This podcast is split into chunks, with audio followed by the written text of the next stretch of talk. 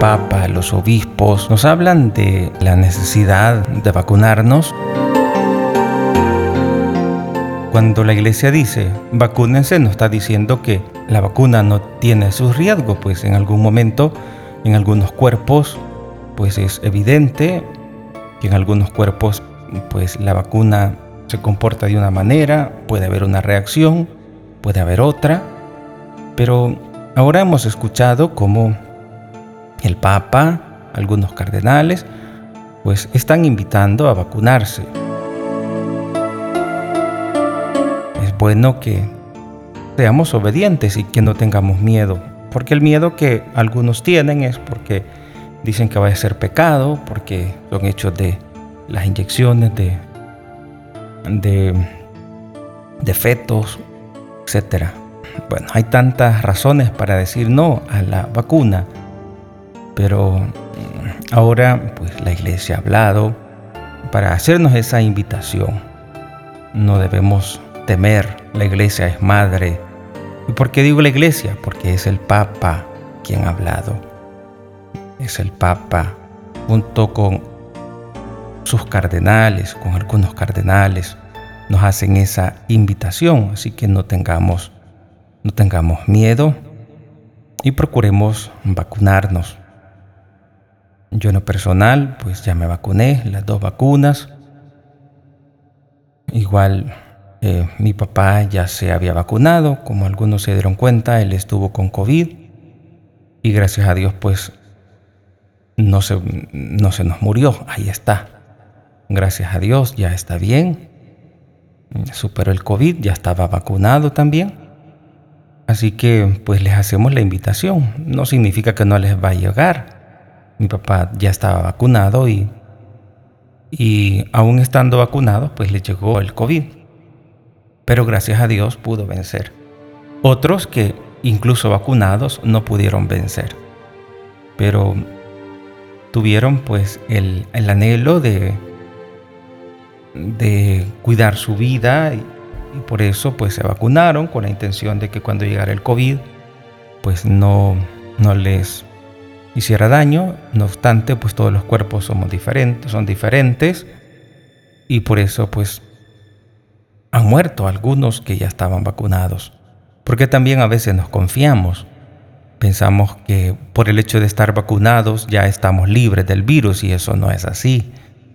Y lo podemos constatar con tanta gente conocida que aún estando vacunado, pues así les llegó el virus.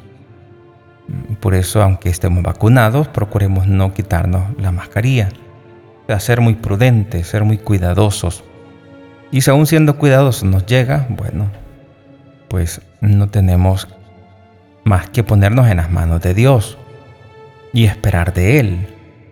Pero también en este tiempo de pandemia tengamos el cuidado de, de no caer en el pánico hasta punto de, de apartarnos de Dios, de nuestras celebraciones religiosas. Hay personas que en su trabajo se exponen muchísimo más que en la iglesia, pero no van a la iglesia por miedo y hay mayor exposición en su trabajo pero ahí sí tienen que ir. Pero en la iglesia, pues el, mismo Satanás ocupa como arma el miedo. Les infunde miedo para que no vayas a la iglesia y así no, no recibas a Jesús en Eucaristía. Y así te vaya debilitando. Pasó un mes, dos meses, no recibiste a Jesús en Eucaristía y en apariencia no ha pasado nada. Pero tu vida de fe se va debilitando, se va marchitando. Y no has dejado tu oración.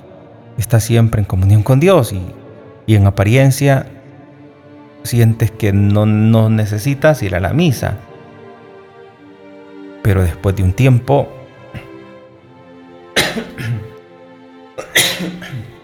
después de un tiempo vienen las consecuencias ya no tenemos ganas de perseverar. Nos alejamos y viene el pecado porque es tan asediado el ser humano por el pecado y si no tenemos ese cuidado, pues el pecado nos gana. Por eso, pues hay que cuidar la relación con Dios. Es decir, que esta pandemia no nos aparte de nuestras reuniones religiosas, guardando siempre el cuidado, el protocolo que se pide, el distanciamiento, la mascarilla, bueno, todo lo que se requiere. De manera que algunos dicen, ay, que yo no salgo hasta que pase. ¿Y cuándo crees que va a pasar esto? ¿El 2025, 2024? Según algunos dicen que por ahí tiene que ir terminando todo esto. Falta mucho tiempo. Por lo tanto, tenemos que aprender a, a salir. Tenemos que aprender a convivir con este virus. Puede hacer que nos llegue. Puede hacer que no. Puede hacer que, que no nos llegue, pero eso no quiere decir que por eso vamos a, a, caer en, el pánico y, y estar por allí escondidos. Tenemos que seguir adelante en medio de la pandemia, no descuidar nuestra actividad corporal y nuestra nuestra actividad física y nuestra actividad espiritual. Hay que seguir caminando, no puedes quedarte allí, porque esto todavía falta mucho para que pase. Como cuando el profeta Elías iba en el desierto y le dice, Señor, ya no aguanto, mejor quítame la vida. Y se quedó dormido bajo una alcina y entonces Dios le mandó y pues pensaba el, el, profeta que todo había acabado, todo había terminado. Ya no quería continuar y quería quedarse ahí mejor y, que ahí morir del cansancio. Y también ahora, pues, nos vemos cansados con, con todo lo que ahora está pasando. Los que tienen familiares trabajando en, en los hospitales, pues se dan cuenta de lo que ahora está pasando. Y y estamos en una situación difícil. Tenemos que cuidarnos, ciertamente. Pero para que esto pase está un poco, un poco tardado. Por lo tanto, tenemos que, que saber vivir sin descuidar las actividades físicas y las actividades espirituales. No podemos ya vivir como, como cuando empezó la pandemia, que ni siquiera salíamos. Ahora todo, todo está ya en su desarrollo casi normal. Y las muertes, pues continúan. La infectación de virus continúa, continúa. Y entonces, si hay infectación de virus, si hay muertes, ¿por qué no parar? Porque esto vamos para largo. Vamos para largo. Por lo tanto, pues tenemos que cuidarnos muchísimo, pero no dejar la actividad espiritual. Procura ir a la Santa Misa, procura ir a la Santa Misa, procura vacunarte, no tengas miedo. Sí, pero es que el cardenal fulano dice que no te vacunes. Sí, pero es que el padre fulano dice que no te vacunes. Y la iglesia está fundada en ese cardenal. Y la iglesia está fundada en, en, ese sacerdote. Piensa, la iglesia está fundada en la cabeza de Pedro, en esa piedra que ahora es el Papa Francisco. Y tenemos una promesa. Los poderes del infierno no van a poder contra ella. Y los poderes del infierno, bueno, así como en el tiempo de los apóstoles, Judas entregó al Señor. Tampoco estoy hablando en mal de los cardenales y de los sacerdotes que no están de acuerdo que la gente se, se vacune. Simplemente estoy diciendo que en la iglesia siempre ha pasado esto. Siempre ha existido como ese desacuerdo entre algunos miembros que están en, en la iglesia, entre los mismos apóstoles, pues ahí estuvo un Judas. No nos extrañe, pues ahora igual escuchar a cardenales que dicen no, no te vacunes. acuérdense que los extremos siempre son malos. Los extremos siempre son malos. Y ahora hay predicadores que para ellos todo es pecado, todo es diabólico. Eso no es de Dios, aunque te hablen de Dios, aunque se digan seres católicos. Pero eso no te va a llevar a la salvación. A veces ese tipo de personas, ese tipo de predicadores que nos hablan, que dicen que yo sí les voy a decir la verdad. ¿Acaso en ustedes está fundada la iglesia? La verdad tiene un depósito. La iglesia, el depósito de la fe, que está constituido por el magisterio, por la Biblia, por la tradición.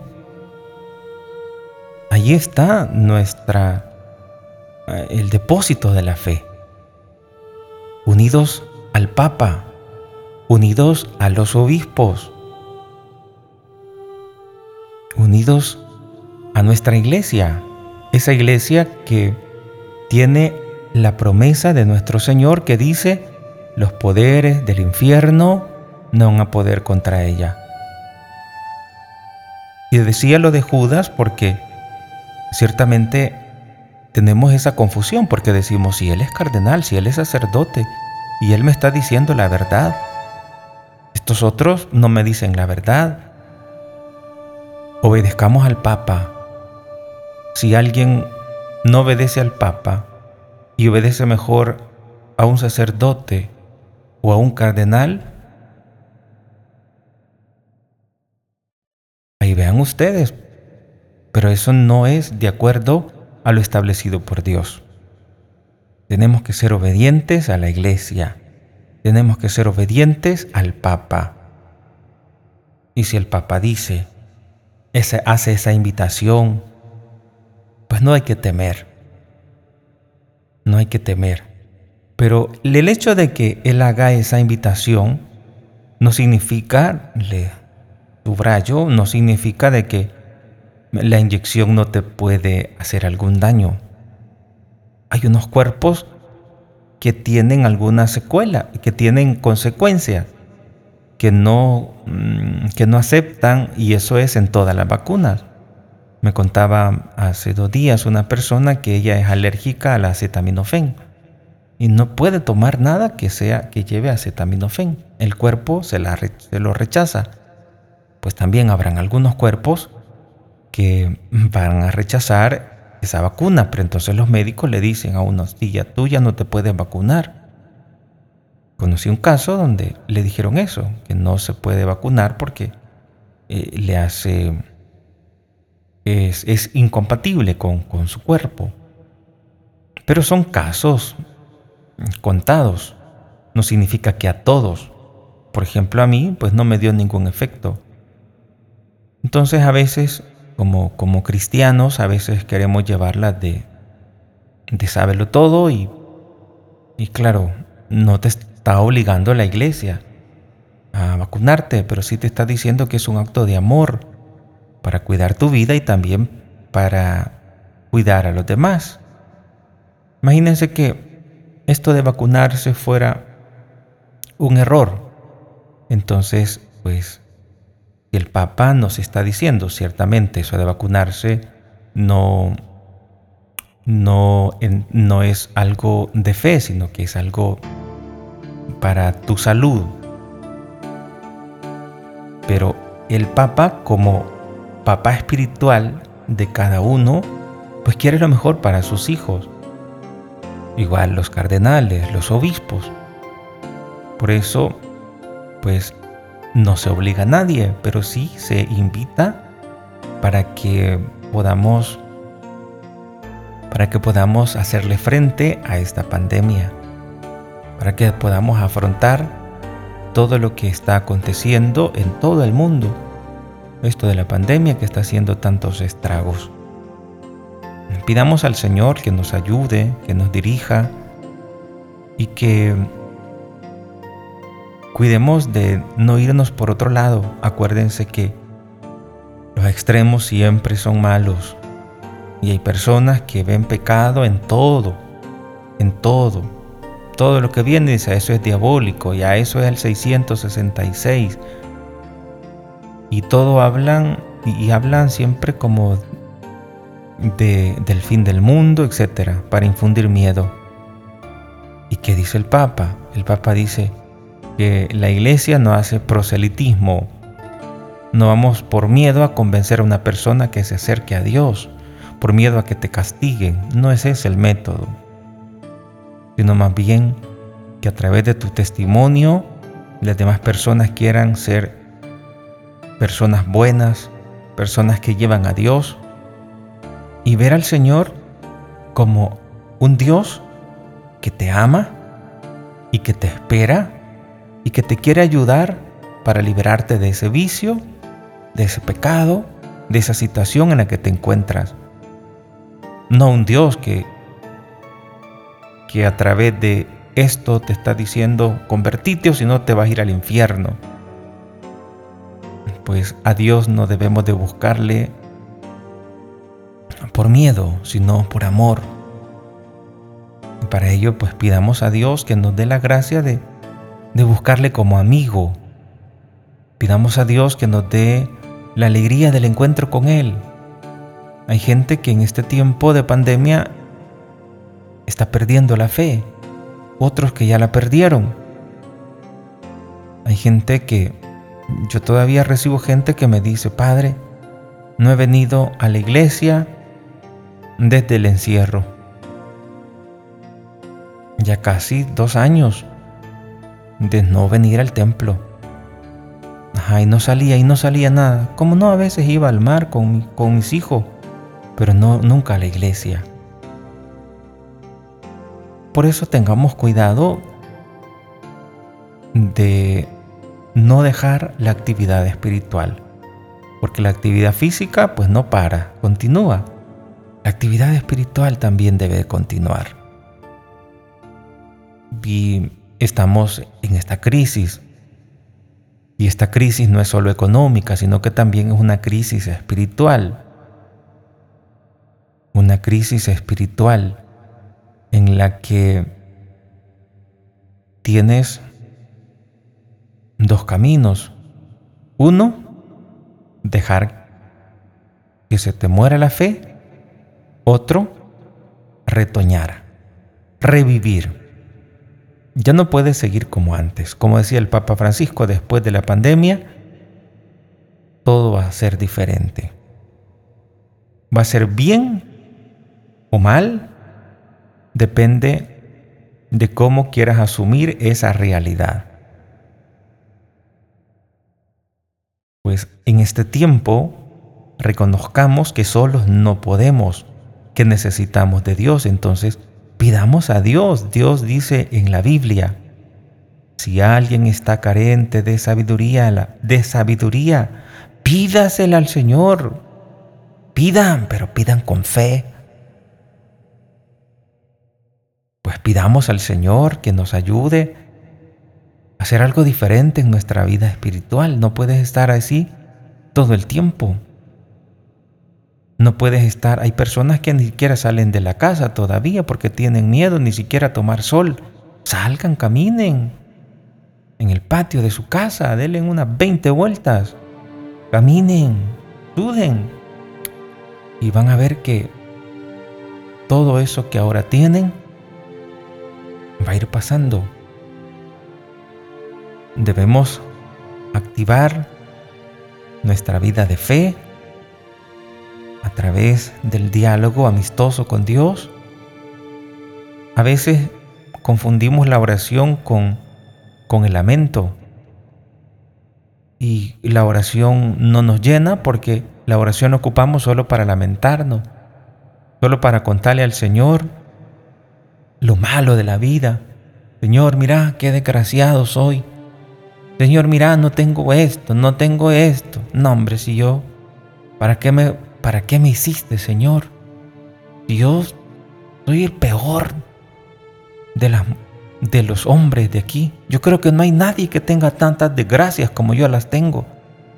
No, hombre, Señor, mira, no tengo esto, no tengo lo otro. No, hombre. No, Señor. Yo no sé por qué no me has llamado. Amén. Y termina su oración. Esa oración no le llena. Tu oración debe de ser una oración de pedir perdón. Empezamos pidiendo perdón. Señor, perdóname por las veces que he consentido estar triste. Porque yo no debo de estar triste. Porque tu promesa es que tú estarás con nosotros siempre y tú eres la verdad y Dios no puede mentir. Y si Dios ha dicho que va a estar conmigo todos los días en este mundo, significa que Él está conmigo. Señor, yo no te he tenido en cuenta, perdóname. Señor, perdóname porque me porté mal con mis hijos. Señor, perdóname porque, etcétera, punto suspensivo. Pedirle perdón, esa es oración. Y nos vamos a quedar solo con pedir perdón, no. También puedes suplicar, después le puedes decir, Señor, te suplico que me des alegría, que me des amor. Señor, te suplico y yo pueda dar alegría a los demás. Señor, te suplico que yo pueda dar amor a los demás y tú eres el amor. Dios es amor, dice la Biblia. Señor, te suplico que yo pueda llevarte a ti. Señor, te suplico que me quites este dolor pero que sea según tu voluntad. Y mientras lo tenga, Señor, te lo ofrezco para la salvación de todos los hombres, principalmente de aquellos que tienen pocas horas de vida en este mundo y no se han arrepentido. Ayúdale, Señor. Señor, te suplico que bendigas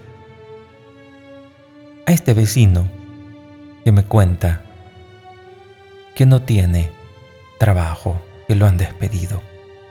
Señor, te suplico, etc. Eso es oración.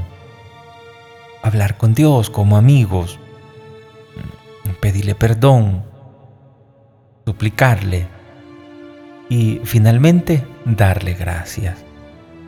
Den más tiempo en darle gracias que en, las otras dos. Si son cinco minutos, por ejemplo, de pedirle perdón, si son cinco minutos de súplicas, den diez minutos de darle gracias, de celebrar lo bueno que Dios les ha dado. Eso es lo más, lo más maravilloso en esta pandemia, que tenemos el tiempo para darle gracias a Dios por lo que tenemos. Lo que tenemos, tenemos, lo que tenemos debemos celebrarlo y darle gracias al Señor de todo corazón. ¿Y yo qué, de qué le voy a agradecer a Dios? Agradecele porque tienes pies. ¿Cuántas veces le has dado gracias a Dios de que te ha dado esos dos pies? A veces solo le has dicho a Dios, Señor, ¿Por qué me hiciste tan pando de los pies? Mirá, este pie todo pando. No, hombre.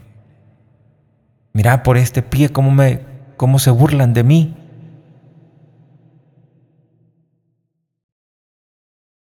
Recuerda, hermano, que hay personas que quisieran tener en que sea un pie pando porque no tienen ya los pies.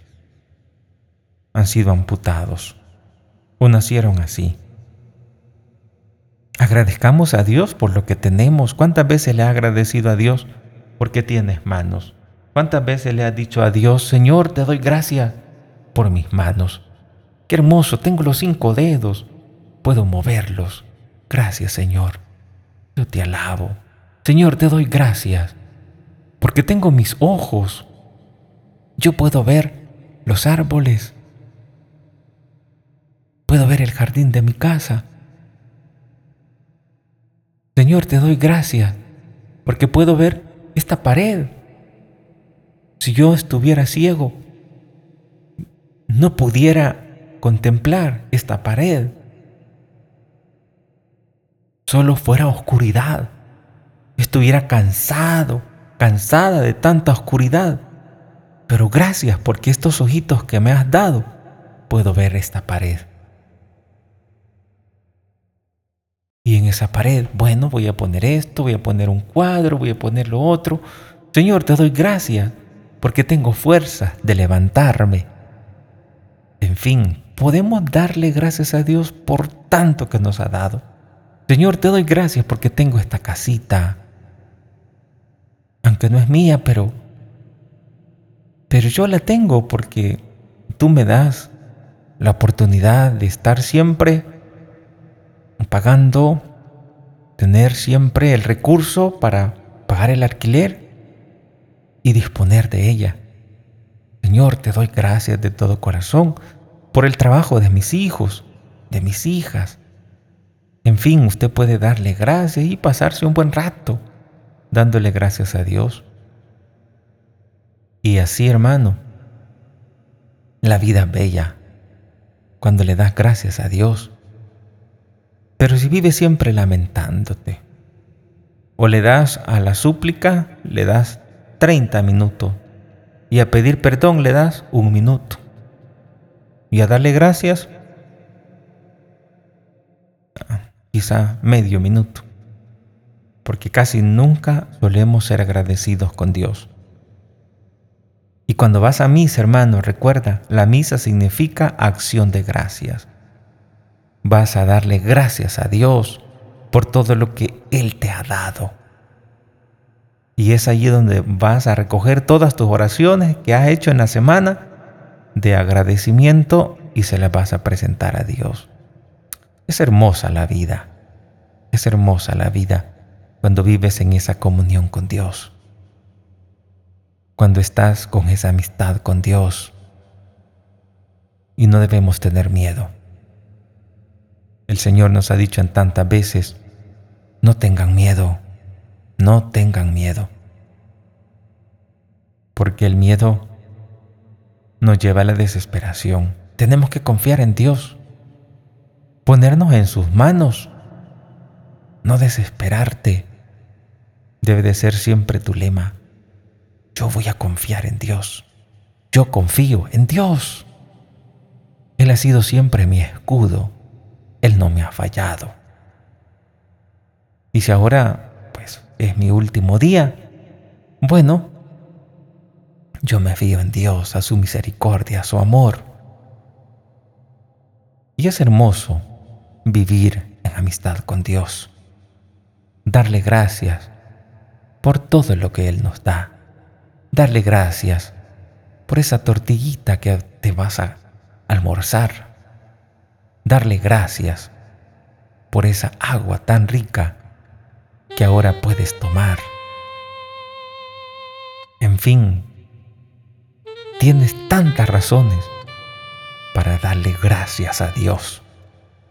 Vive tu fe, vive tu comunión con Dios, renueva tu relación con Dios tu amistad con Dios. Y verás cómo el Señor es tan hermoso en la vida de la persona humilde, en la vida de la persona que ha puesto su confianza en Él.